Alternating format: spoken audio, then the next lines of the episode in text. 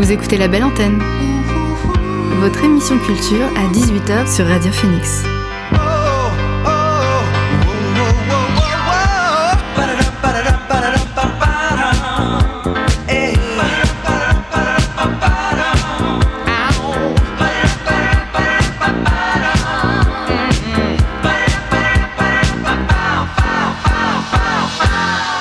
Bonjour, vous êtes sur Radio Phoenix, il est 18h, l'heure de la belle antenne, votre dose quotidienne d'actualité culturelle.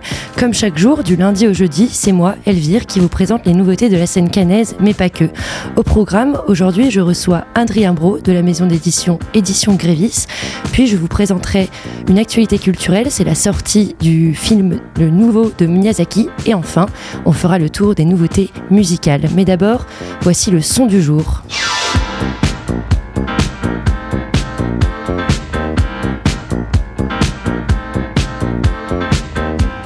Le son du jour, c'est Belgrade Shade du groupe Egyptian Blue. Egyptian Blue, c'est un quatuor britannique tout droit venu de Brighton. Dans les petits papiers du groupe Falls et des Idols, que Chloé nous a présenté la semaine dernière pour sa chronique Rock Oddity, les Egyptian Blue nous ont offert leur premier album vendredi dernier. Ça s'appelle Living Commodity. On y retrouve des morceaux bruts, tenus, bruyants et dansants. Je vous laisse écouter Belgrade Shade de Egyptian Blue sur Radio Phoenix.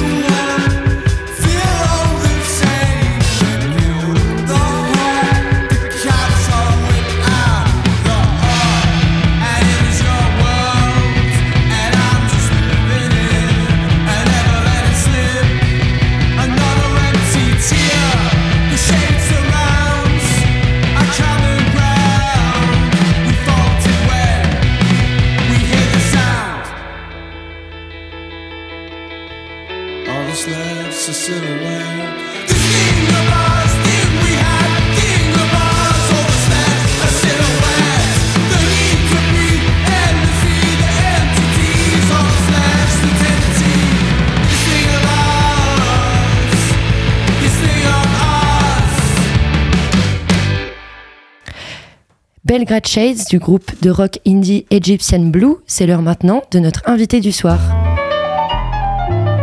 L'invité du soir dans la belle antenne. Ce soir, je reçois Adrien Bro, enseignant de philosophie et bénévole à la maison d'édition associative et indépendante Édition Grévis. Adrien, bonsoir. Bonsoir. Euh, ta maison d'édition est une a euh, une ligne éditoriale bien spécifique. Est-ce que tu peux nous la présenter? Eh bien, on publie différents types d'ouvrages, euh, des essais qui sont politiques, marqués politiquement, des enquêtes sociales qui peuvent être de sociologie, de philosophie ou des pamphlets. On publie quelques travaux littéraires.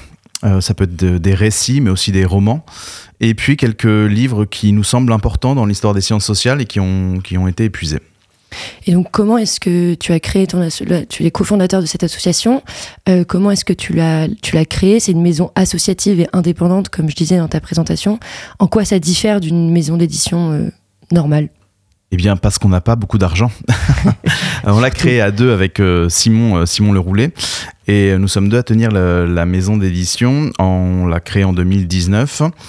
on est indépendant parce que, parce que nous n'appartenons à personne. Euh, et ça, ça implique aussi que nous ayons peu d'argent. On est associatif parce que c'était ce qui avait comme forme euh, juridique la plus simple pour nous, pour concilier à la fois nos activités salariées qu'on a par ailleurs, parce qu'il faut bien qu'on mange, et puis euh, la possibilité de faire ce travail-là et de commercialiser des livres.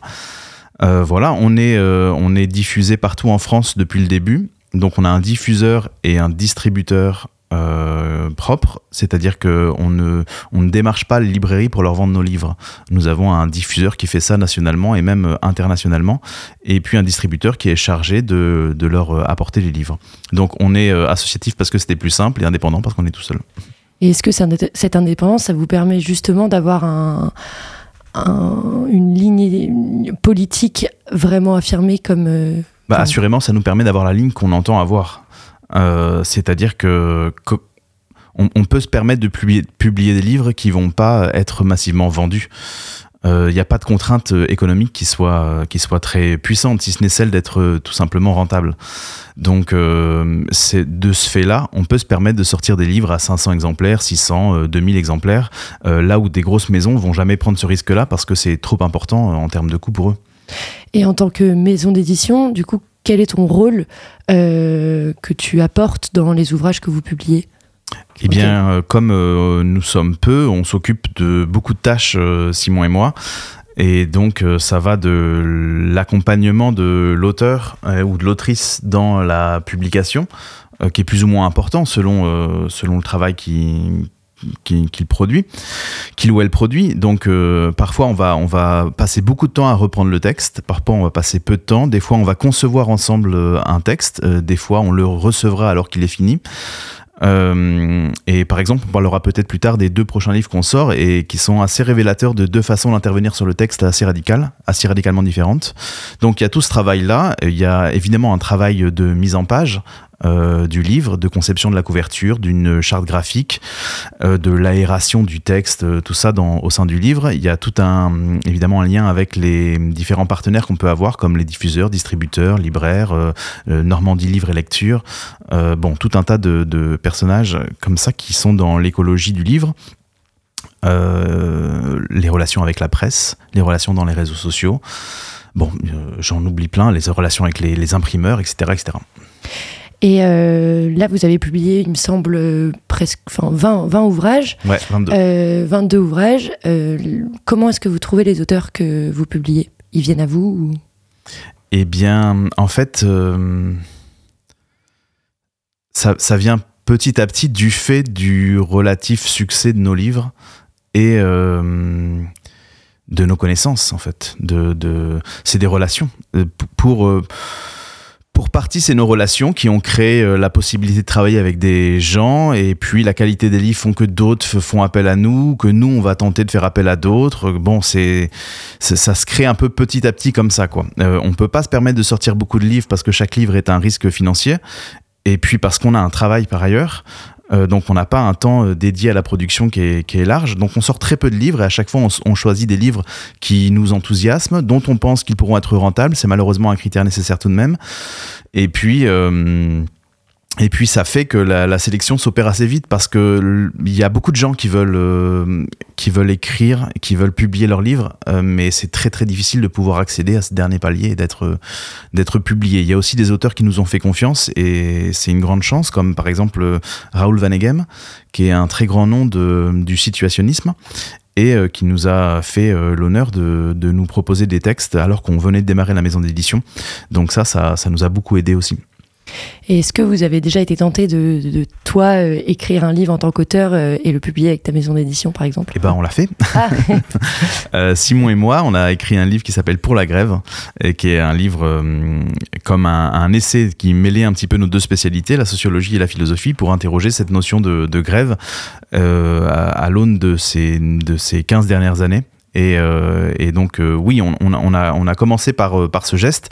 Il y a un lien entre le nom de la maison d'édition qui s'appelle Grévis et ce texte-là qui visait à donner aussi une tonalité à, à, ce qu'on entendait réaliser avec la maison d'édition, c'est-à-dire questionner un petit peu l'état des choses existants. Voilà. Et en plus, ça fait vraiment écho à tout ce qu'on vit en ce moment, euh, enfin de plus en plus. bah ouais.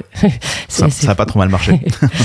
Euh, l'un des ouvrages de votre maison qui a été particulièrement médiatisé, c'est le livre d'Antoine Dubio intitulé Écofascisme, qui alerte sur le risque d'émergence d'une extrême droite qui intégrerait l'écologie à son projet politique. Concrètement, sur ce projet, comment est-ce que vous avez accompagné l'auteur dans sa réflexion? Eh ben, on est très très très heureux du succès de ce livre. Euh, parce que c'était, euh, à notre sens, quelque chose d'important à mettre, euh, à mettre en évidence dans les temps présents. On avait repéré des textes de Antoine Dubio sur son blog qui s'appelait et voilà, j'ai un trou, quelque chose printanier. Alors, je suis navré. Quelque chose printanier, il faut retenir. navré, navré. Euh, et, il, y avait il, faisait un texte sur le risque écofascisme qui nous semblait vraiment, vraiment intéressant. On a discuté avec lui de savoir si euh, ça lui semblait pertinent d'étoffer ce travail jusqu'à en produire une, euh, un livre. Et oui, ça, ça l'enthousiasmait. Donc, on a, on a pas mal travaillé là-dessus. Enfin, lui surtout, évidemment. Et puis, nous, après, on a pensé ensemble un, un plan.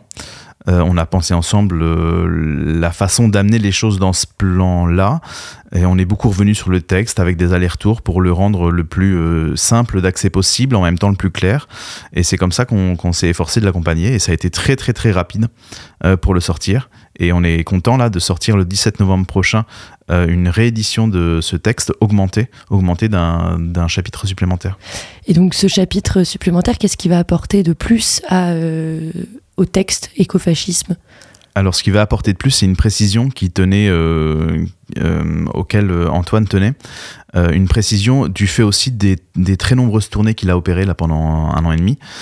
il a dû en faire une quarantaine, je crois.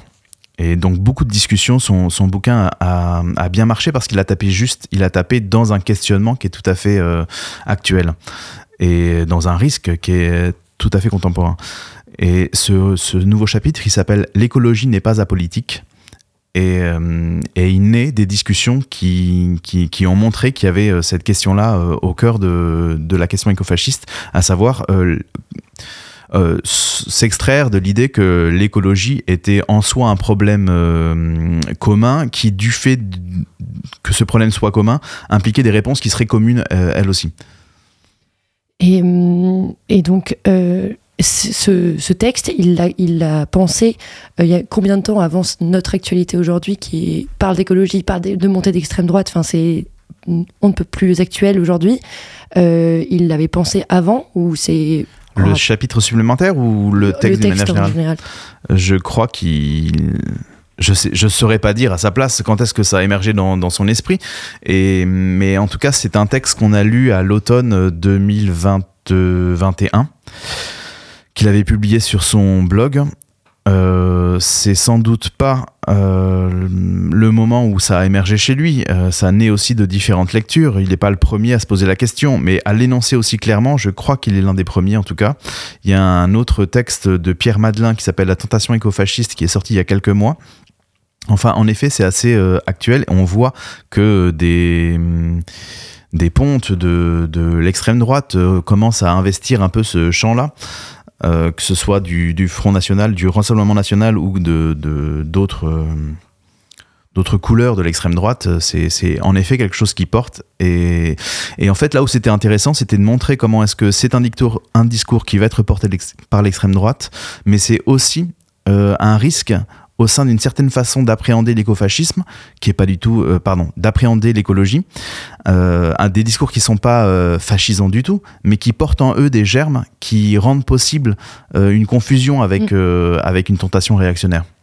Et est-ce qu'on peut dire que c'est donc lui qui a, de, qui a pensé le mot écofascisme ou ce mot était déjà dans le, langage. Euh. Ouais, ce mot existait déjà, mais je crois que euh, là où le texte d'Antoine fait un peu date, c'est qu'il lui donne une actualité en, en l'analysant assez simplement, une actualité qui le rend un peu au cœur du, du débat. Et en effet, il a été euh, invité par des, des partis politiques pour pour qu'il s'efforce de s'en emparer. Il a été invité par les Verts, où il a été invité il y a hum, deux semaines de ça à l'Institut La Boétie qui est co-présidé, je crois, par Jean-Luc Mélenchon et Clémence Guettet, pour, pour réfléchir sur ce concept-là d'écofascisme. Je vous propose une pause musicale avant de revenir euh, aux actualités des éditions Grévis. Le rappeur Fefe tente lui aussi de repenser le monde.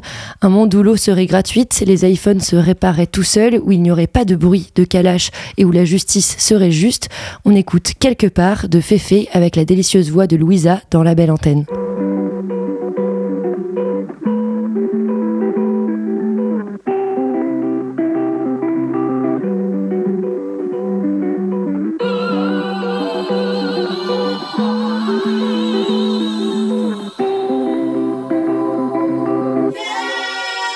Tonton David serait loué, tel un Charles traîné. Pour l'honorer, on n'attendrait pas que trépasse Pierre Perret. Et les Cassaves seraient nos Bolloré si l'industrie de la zik en faisait quelque part. Comme l'eau tombe du ciel, on la paierait pas. Nestlé boufferait des pâtes, les iPhones seraient du genre qui se réparent et te durent des années folles. Si l'on nous prenait pas pour des pigeons quelque part. Une fois, deux fois et allez hop, dehors, nos élus auraient le même poids que toi, moi, le même salaire par mois. Et nos voix vaudraient de l'or si la démocratie en était une quelque part. J'ai vécu dans un ring gauche-droite dans le coin, sans jamais répondre au king, j'osais pas. Mon père c'était quelqu'un et je me demanderai toujours si malgré les coups, papa m'aimait quelque part.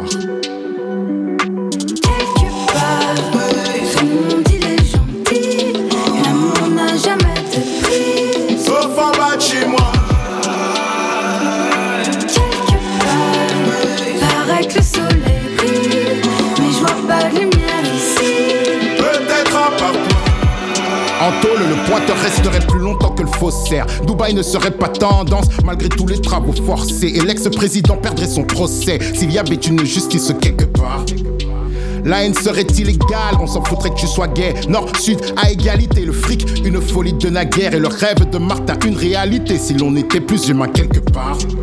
Salam shalom ne donnerait pas d'armes à un homme, on n'en serait pas là. Prier l'un contre l'autre, ça alors. Et tous les chants détrôneraient le bruit des calaches si Dieu s'était pas déjà barré quelque part. J'ai deux enfants faits avec amour dont j'aime m'occuper. Deux autres faits autrement qui n'auront que du pèse. Et je me demande si elles auront un jour dans le cœur de quoi me le pardonner quelque part.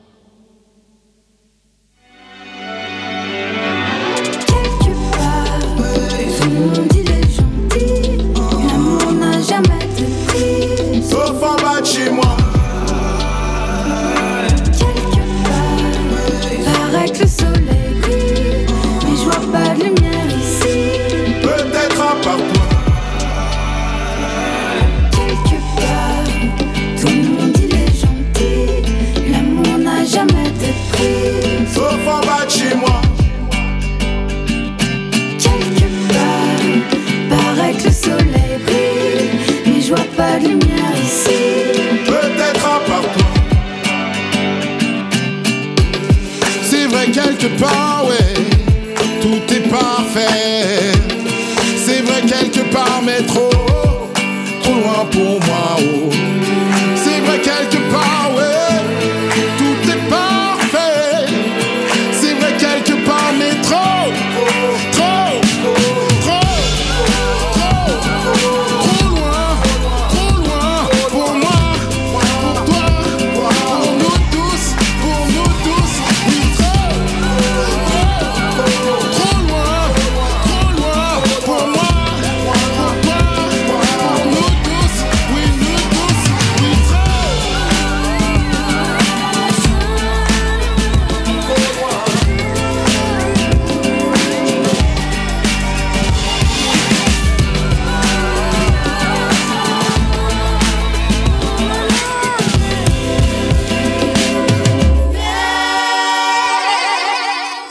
Quelque part, c'était les mots de Féfé, rappeur, chanteur, producteur et beatmaker, un rap conscient qui réchauffe un peu les cœurs. Je suis toujours avec Adrien Bro des éditions Grévis. Une autre sortie à paraître dans votre maison, c'est Les Anges des Lombards, signé par François Gilloire, si je n'écorche pas son nom. Très bien. Euh, est-ce que vous pouvez nous en parler? Oui, alors c'est hum, un récit euh, c'est un récit assez dramatique, mais en même temps plein d'une certaine joie. Je vais essayer de raconter ça un petit peu. Euh, donc, c'est François Gilloire qui nous raconte un moment de son existence, un moment très particulier, puisque on est dans les années 80. que François Gilloire est homosexuel et qu'il a une petite vingtaine d'années à ce moment-là. Et il arrive à Paris, où il va travailler dans une brasserie. Cette brasserie est un lieu, un lieu de la nuit, un petit peu un lieu de, la fête de, la, de Paris. Euh, et euh, dans cette communauté un peu homosexuelle euh, réunie autour de, ce, de cette brasserie, bah, c'est un petit peu un moment de fête parce qu'on se libère un petit peu d'un certain carcan social, mais en même temps, dès les premières pages du livre, on comprend le drame qui se joue, c'est l'arrivée du sida. Et François Gilloire va raconter ces quelques années qu'il a passées dans cette brasserie qui s'appelait là-bas bah, les, les Lombards, dans la rue des Lombards donc et euh, la dévastation qui a été euh, l'arrivée du sida dans cette, euh, dans cette communauté. Le fait qu'on ne sache pas ce que c'est, le fait qu'il y ait plein de rumeurs, le fait que ça qu'on commence à apprendre, et surtout la dévastation par la mort de d'énormément de, ses amis, de ses proches, les, craintes, les angoisses. Enfin, il y a tout ça. C'est c'est très bien écrit parce que c'est très vif. c'est un texte assez court et qui nous raconte donc ce tourbillon de joie et puis de d'horreur totale euh, et voilà, c'est très saisissant et on est très heureux parce qu'il y a quelqu'un d'assez important qui s'appelle Jane Evelyn Atwood qui en a opéré la préface. C'est une très grande photographe, euh, connue notamment pour avoir travaillé euh, dans le milieu des prostituées. À Paris et notamment dans la rue des Lombards, donc dans la rue dans laquelle il y a eu ce, cette, cette, brasserie. elle y a travaillé à la fin des années 70 et donc elle connaît bien ce milieu. Elle a aussi beaucoup travaillé avec des hum, personnes atteintes du sida et fait partie des premières euh, artistes qui, qui, en ont montré les, les, stigmates et euh, qui, a, qui, a, beaucoup œuvré à faire connaître euh, cette maladie. Donc c'est un récit autobiographique, ça me permet de faire le pont pour présenter tous les autres styles de livres et de, de, de, projets que, que, vous avez aux éditions Grévis. Il n'y a pas que des essais, il y a des récits, il y a des romans. Oui, absolument. Il y a cette euh, petite diversité-là, mais réunie autour d'un même objectif qui est donc de, mettre en question l'ordre euh, établi. Et euh, la façon dont on entend le mettre en question, elle passe par différents biais. Et euh, des fois, ça peut être, par exemple, pour... Euh, non, je vais y revenir peut-être tout à l'heure si tu me demandes si on a des autrices euh, canaises. mais en tout cas, donc, me remettre en question un peu l'ordre établi, ça peut passer par des textes de sociologie qui sont parfois pas si simples que ça d'accès, mais ça passe aussi par des récits, comme un récit qu'on a publié il y a maintenant un an qui s'appelle L'amande sauvage de Mohamed Kenzi, où c'est une autobiographie aussi. Il raconte son adolescence et son enfance en tant qu'immigré algérien dans les bidonvilles de Nanterre, dans les années 60 et 70. Et voilà, c'est différentes façons qui nous semblent vraiment euh, importantes euh, de, de raconter un peu le, le, le, rapport qu'on peut entretenir avec euh, l'ordre, avec les évidences, et essayer de fissurer un peu ces évidences, de les remettre en question. Donc on a des, des romans comme par exemple Le renard d'en haut et Le renard d'en bas, qui est une traduction d'un auteur péruvien qui s'appelle José María Arguedas. On est très fiers de, cette, euh, ce travail parce que euh, la traductrice Rosanna Orihuela a remporté un prix, euh, le prix Bernard Hopfner de la traduction. C'est un prix assez prestigieux dans le petit monde de la traduction. On est très content que son travail soit reconnu. Et puis, ce texte a été préfacé par, là aussi, c'est un grand honneur pour la petite maison d'édition que nous sommes. Il a été préfacé par euh, Jean-Marie Gustave Leclésio. Donc, euh, voilà, un prix Nobel de littérature qui, nous produit un texte pour dire qu'il encourage la lecture du roman qu'on a publié. C'est quand même pas rien. Euh, et, ce texte-là, il montre les dévastations, ce roman, donc, les dévastations opérées par le capitalisme et la colonisation dans le Pérou. Et euh, voilà, il a été écrit dans les années 60 et c'est un, texte très fort, très, très intéressant, très dur aussi. Euh, donc voilà, des essais, des pamphlets comme celui de Raoul Vaneghem, euh, un peu de littérature, voilà, c'est autour de ça qu'on tourne. Et puis aussi un livre-jeu dont vous avez peut-être entendu oh. parler qui s'appelle Dans la foule. Et on, on, joue comme, un, comme les livres dont vous êtes le héros. Très bien. Voilà, et c'est assez marrant. On est dans une manif et on peut terminer à faire la révolution ou boire un, un coup euh, au PMU avec la CGT. bon, bah, c'est plutôt pas mal. Si jamais les, on ne veut pas forcément aller dans les rues, on peut aller dans le livre. On peut aller dans le livre, oui. En tant que maison d'édition canaise, euh, est-ce que vous privilégiez des auteurs ou autrices locales ce qu'on aime bien faire sur Radio Phoenix? Eh bien non. Euh, non, non, non. On, on a avec joie, mais c'est pas notre grille quoi. donc, en effet, on a, publié un bouquin en avril dernier qui s'appelle Les victimes n'étaient pas assez belles et qui est le produit du travail d'une historienne canaise, cherbourgeoise, pardon, cherbourgeoise, mais qui a fait ses études à Caen, qui s'appelle Lucie Hébert. Et c'est un formidable travail historique qui montre que on a créé la figure du résistant et on a créé la figure du déporté, de la victime de guerre. Euh, quand je dis on, c'est l'État français, en fonction de l'image qu'on entendait associée à la résistance. Et donc ont été exclus de ce statut de victime de guerre tout un tas de, personnes euh, qui n'ont pas été considérées comme assez euh, nobles, parce que par exemple ils avaient été condamnés pour des délits de droit commun. Et, ce que raconte euh, Lucie Hébert est, vraiment euh, formidable à lire et très intéressant parce qu'elle redonne euh, la, voix à ces personnes qui ont été oubliées. Aujourd'hui, plus que jamais, on a besoin d'une lecture politique poussée, d'une critique sociale complète pour comprendre les enjeux de, notre actualité. Votre maison d'édition est une grande aide pour ça. mais comment est-ce qu'on peut réussir à rendre ces lectures accessibles au grand public? Comment est-ce que tu penses que ces lectures sont accessibles au grand public? Bah oui, j'espère. Euh, c'est-à-dire que tout le monde va pas. En fait, ce que j'essayais de dire tout à l'heure, c'est que cette diversité-là d'approche, je crois qu'elle permet euh, qu'on puisse s'en saisir. Euh, tout le monde n'aura pas l'appétit pour lire un, un, bouquin d'économie ou une enquête sociologique. Euh, tout le monde n'aura pas pareil d'appétit pour lire euh, un récit de vie ou euh, un roman.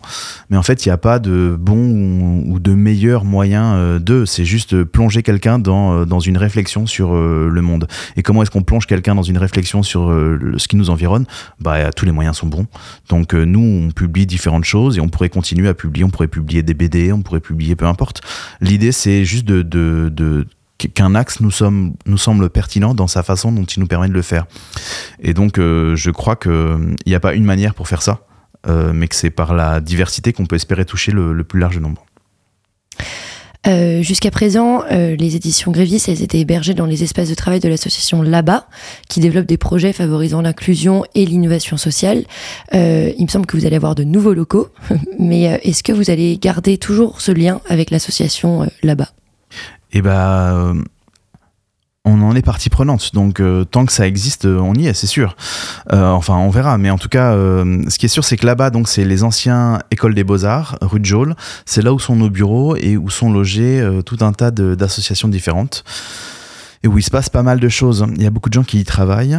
Malheureusement, ces locaux, on va les quitter et quand je dis on, c'est un peu tout le monde, puisque le projet va se terminer, euh, que le propriétaire des lieux euh, va faire autre chose de ces locaux-là que euh, ce qui s'y passe actuellement. Donc on a essayé par différents moyens, mais ça ne marche pas. Donc dans une plus ou moins brève échéance, les choses vont s'arrêter. nous, on aura des nouveaux locaux ils sont pas déterminés, mais en effet, on, les cherche et on va continuer à travailler avec des gens euh, avec qui on était notamment là-bas. Euh, sur un plan purement éditorial, on va continuer à travailler avec euh, l'association Salbette qui corrige plusieurs de nos livres. on travaille pas mal avec Anamnèse aussi, qui est une association de mise en valeur d'auteurs de, sciences sociales euh, on va continuer à travailler avec eux, avec la MIGA aussi, qui est une, association aussi de reprographie. Voilà, on aimerait bien trouver des locaux dans lesquels euh, la MIGA pourrait être aussi, et pour, euh, pour continuer ce travail-là. Et puis voilà, on, souhaite longue vie et longtemps la possibilité de trouver des locaux qui soient larges et où se passe plein de choses qui n'existent pas encore. Bah, merci beaucoup Adrien d'être venu présenter les éditions Grévis dans la belle antenne. Vos livres sont vendus dans les librairies canaises, françaises, belges et québécoise aussi. Euh, comment est-ce qu'on peut suivre vos actualités sur euh, les réseaux sociaux, je suppose? Ouais, on est, vous pouvez aussi acheter nos livres sur notre site. on gagne plus de sous. Ça serait mieux. Ça serait mieux qu'un euh, like. Mais librairie, c'est parfait. Franchement, c'est parfait. Allez-y à fond. Qu'est-ce que je voulais dire? Oui, Instagram, Twitter, peut-être un peu Facebook. Je suis pas sûr qu'on soit super au taquet sur Facebook. Euh, et puis on a une adresse mail qui est disponible assez facilement. Vous pouvez nous envoyer un mail, on vous répondra peut-être en 20 minutes et peut-être en 3 mois. Ça, ça, dépend. Mais merci beaucoup pour cette invitation en tout cas. Bah, merci à toi. Euh, avant de, retrouver, de se retrouver pour une chronique ciné-son à l'occasion du dernier film de Miyazaki, je vous propose d'écouter le dernier titre de Thames. Ça s'appelle Me and You. C'est sorti début octobre avec ce morceau qui mélange RB et néo-soul. L'artiste nigériane questionne sa foi et son chemin intérieur, c'est Me and You dans la belle antenne.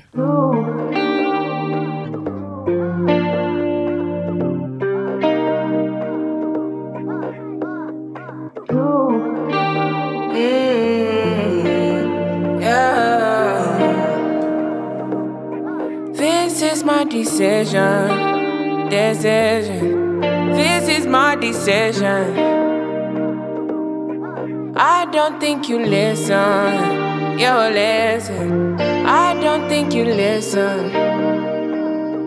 For me to come out, it must mean I'm a teacher. It must mean I'm not the same. It must mean I'm on your case.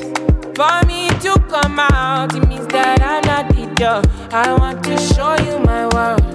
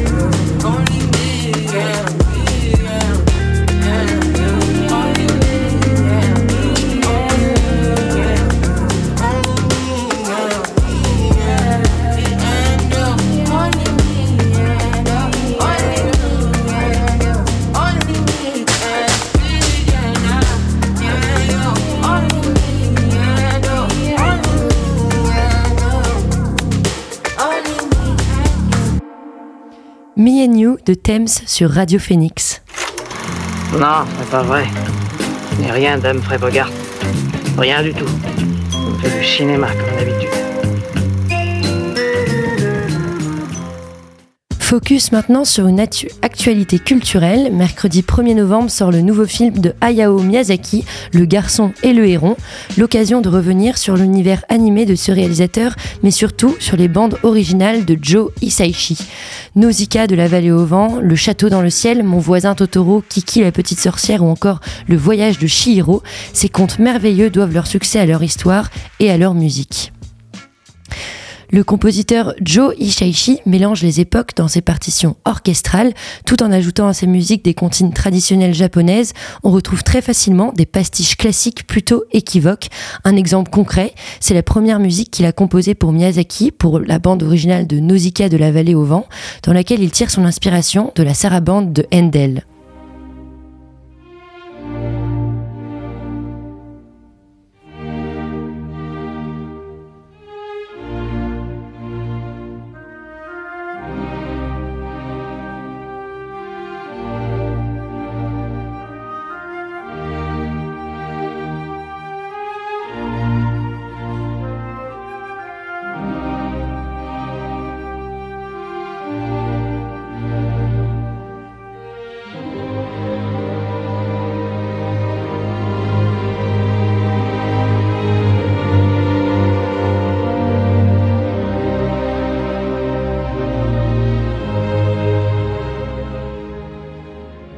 Ishaishi, ce compositeur à succès, complice musical de Miyazaki, sera en concert symphonique en avril 2024 à Paris, l'occasion de découvrir ou redécouvrir toutes les bandes originales des films animés qui ont pour la plupart bercé notre enfance.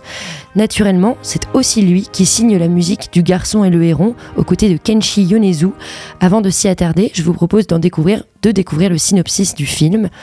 Après la disparition de sa mère dans un incendie, Maito, un jeune garçon de 11 ans, doit quitter Tokyo pour partir vivre à la campagne dans le village où elle a grandi.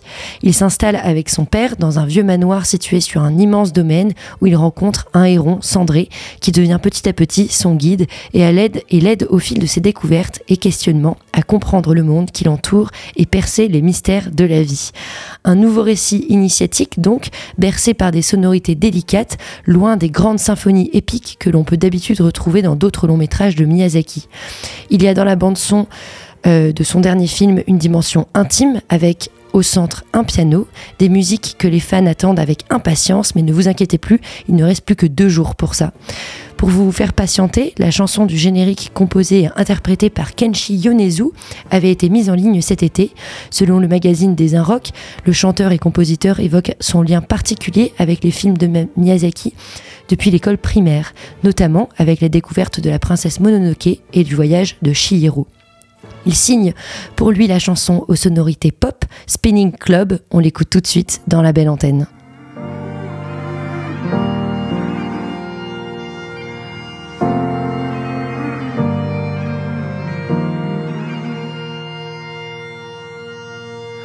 僕が生まれた日の空は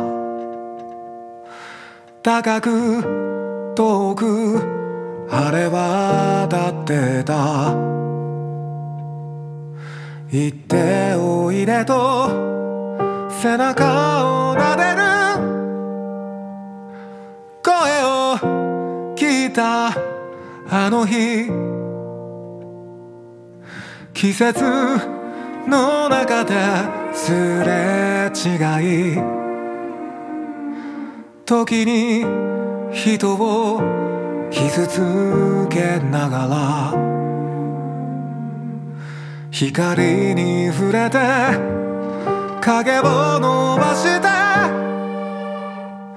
さらに空は遠く。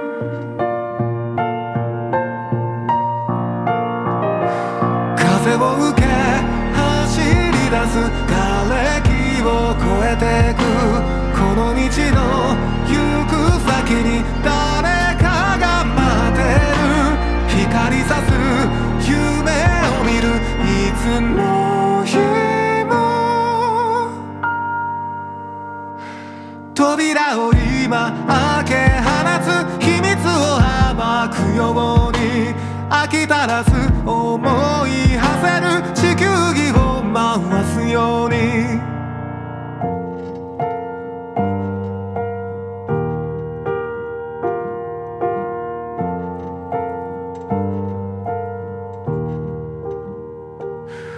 僕が愛したあの人は誰も知らないところへ行った。あの日のままの優しい顔で今もどこか遠く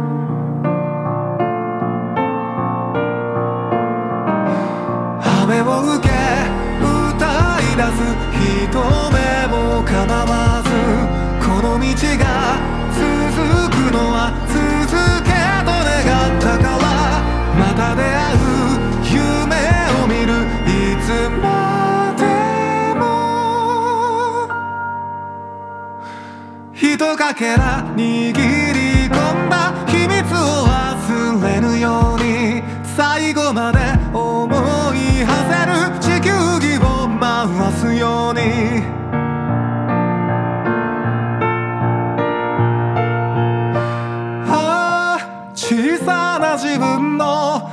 しい願いから始まるもの。一つ寂しさを抱え僕は道を曲がる。風を受け走り出す。枯れ木を越えて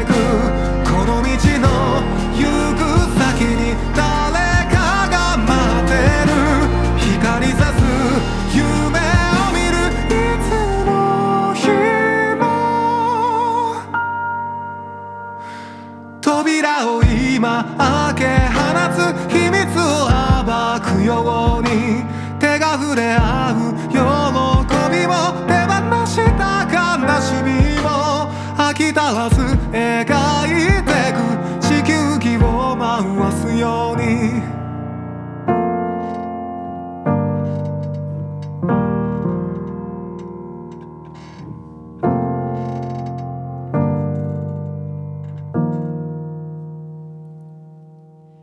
Une musique originale de Kenshi Yonezu pour le nouveau film de Miyazaki, Le garçon et le héron.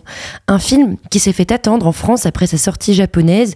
Le studio Ghibli avait fait le choix de ne faire aucune promotion du film, ne dévoilant qu'une affiche, un titre et un vague synopsis inspiré du roman Et vous, comment vivrez-vous de Genzaburo Yoshino.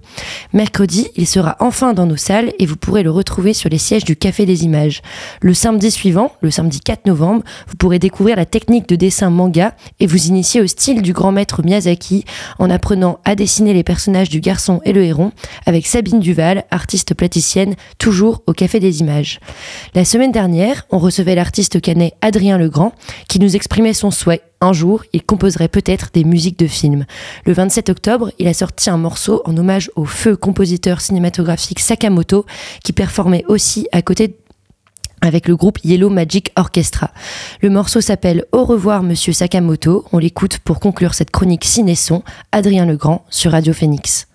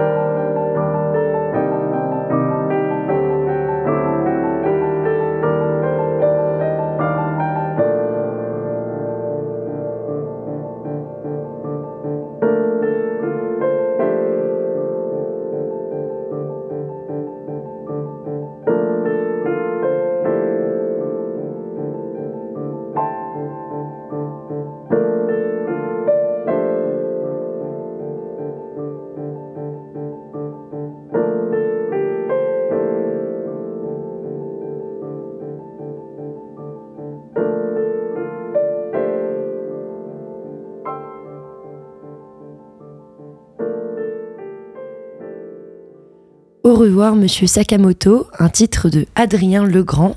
Place maintenant aux nouveautés musicales. Eloi, une artiste que l'on a plusieurs fois défendue sur Radio Phoenix, a enfin sorti son nouvel album. On avait écouté le titre annonciateur de l'opus 200 km/h. On découvre aujourd'hui celui qui le conclut. Il s'appelle 37 degrés de le soir. C'est tout de suite dans la belle antenne.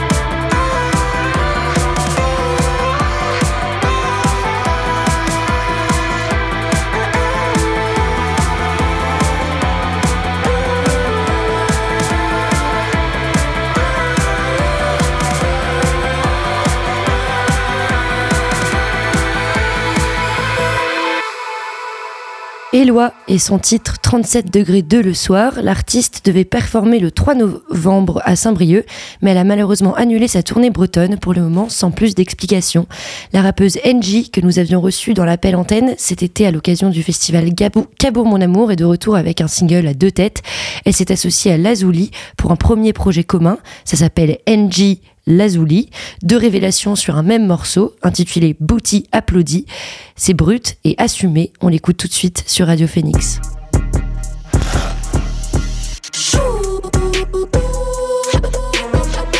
Elle sait qu'elle est jolie, le booty qui applaudit. T'as liké la story, une flamme en Il a tapé la cesse, vient de rimaquer, ok. Uh-huh. Fais fils, ça fait ça, je te fais pas la bise, ok? Uh-huh. Je suis dans dernière ligne droite et le bitch il fixe ok. Si je te vois, c'est pour croquer. Mais le bitch, fixe ok. Chip, chip, chip, shipper, il veut me shipper. Dans ma triche, je shooter. t'échoues, mais je suis chippé. Il veut me pencher, pas que je parte. Me rapprocher, pas que je m'écarte. Si je donne pas, c'est que je veux pas. Des idées, j'en ai des je te passe les détails. Hein, Package intégral. hein, T'es pas trop mal, mais j'ai déjà de quoi manger, moi. Hein, Y a rien d'illégal, mais dis-moi, c'est quoi qui t'étonne? Hein, Je suis bien trop belle pour parler avec ces bitch niggas. Sans filtre, les bitches aiment ça. Elle secoue son corps sur Insta. Ta pétasse crise dans les DM Insta. Tiens, Toulouse, elle fait pas ça pour ça. Cute sans filtre, les bitches aiment ça. Elle secoue son corps sur Insta. Ta pétasse crise dans les DM Insta. Tiens, Toulouse, elle fait pas ça pour ça. Elle sait qu'elle est jolie, le boutique qui applaudit. T'as liké la story, une flamme en emoji. Picho, pit, picho, monte à 200. et- Sors ta langue et lèche ça. Demi-tour, c'est bestial. Hein, hein, tu veux guélan? Hein, Là, ça devient indécent, là. C'est vitesse, je t'aide ça. Kiss me dans la Tesla? Bestial. Pas de limite, pas de modération. Pas de limite, pas de modération. Mauvais garçon pour la figuration. Mauvais garçon pour la figuration. Pas de limite, pas de modération. Tu tu suces pour une invitation. Mauvais garçon pour la figuration. Film action, fais des films d'action.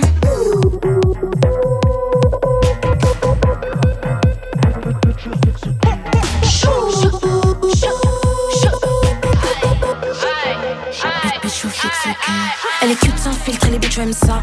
Elle secoue son corps sur Insta. ta pétasse crise dans les DM Insta. Tiens, Toulouse, elle fait pas ça pour ça. Cute sans filtre, et les bitches aiment ça. Elle secoue son corps sur Insta. Ta pétasse crise dans les DM Insta. Tiens, Toulouse, elle fait pas ça pour ça. Elle sait qu'elle est jolie, le boutique qui applaudit.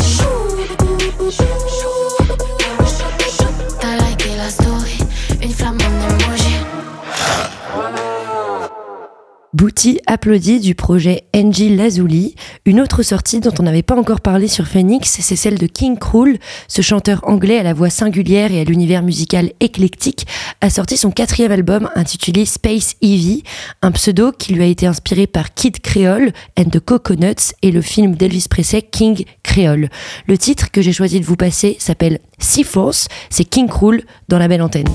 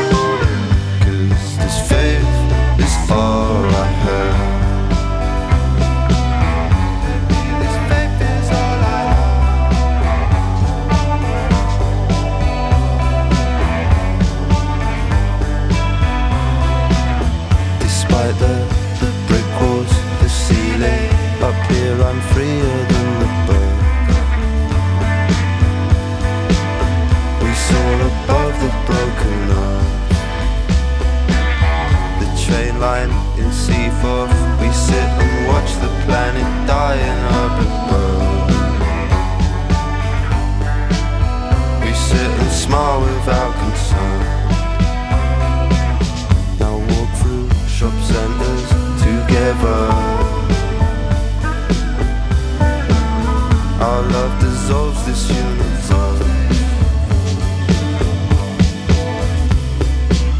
I see you, my same eyes reflect the world that falls apart.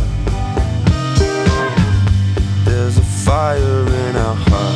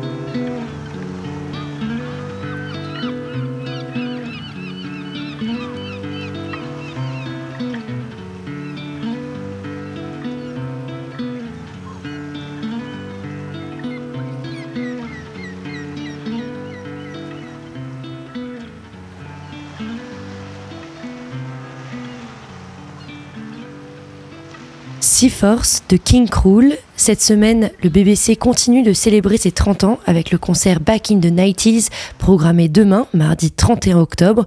Vous pourrez retrouver sur scène les membres de Ada, Cold Lemonade, Cemented Minds et d'autres artistes locaux sur scène pour des reprises de titres emblématiques des années 90. Le concert commence à 20h. Il y a quelques semaines, on recevait dans la belle antenne Paul Langeois, directeur et programmateur de la salle de Big Band Café. L'interview est toujours disponible en podcast sur notre site ou sur les plateformes. La belle antenne, c'est fini pour aujourd'hui. Heureusement, on se retrouve demain à 18h. Et vous ne serez pas seul car Axel et Simon vous présentent C'est pas faux à midi et Joanne, la méridienne, à 13h. Merci de nous avoir écoutés et merci à Lucas dans la régie sans qui je ne pourrais pas vous parler. Vive la culture et vive la radio. À demain.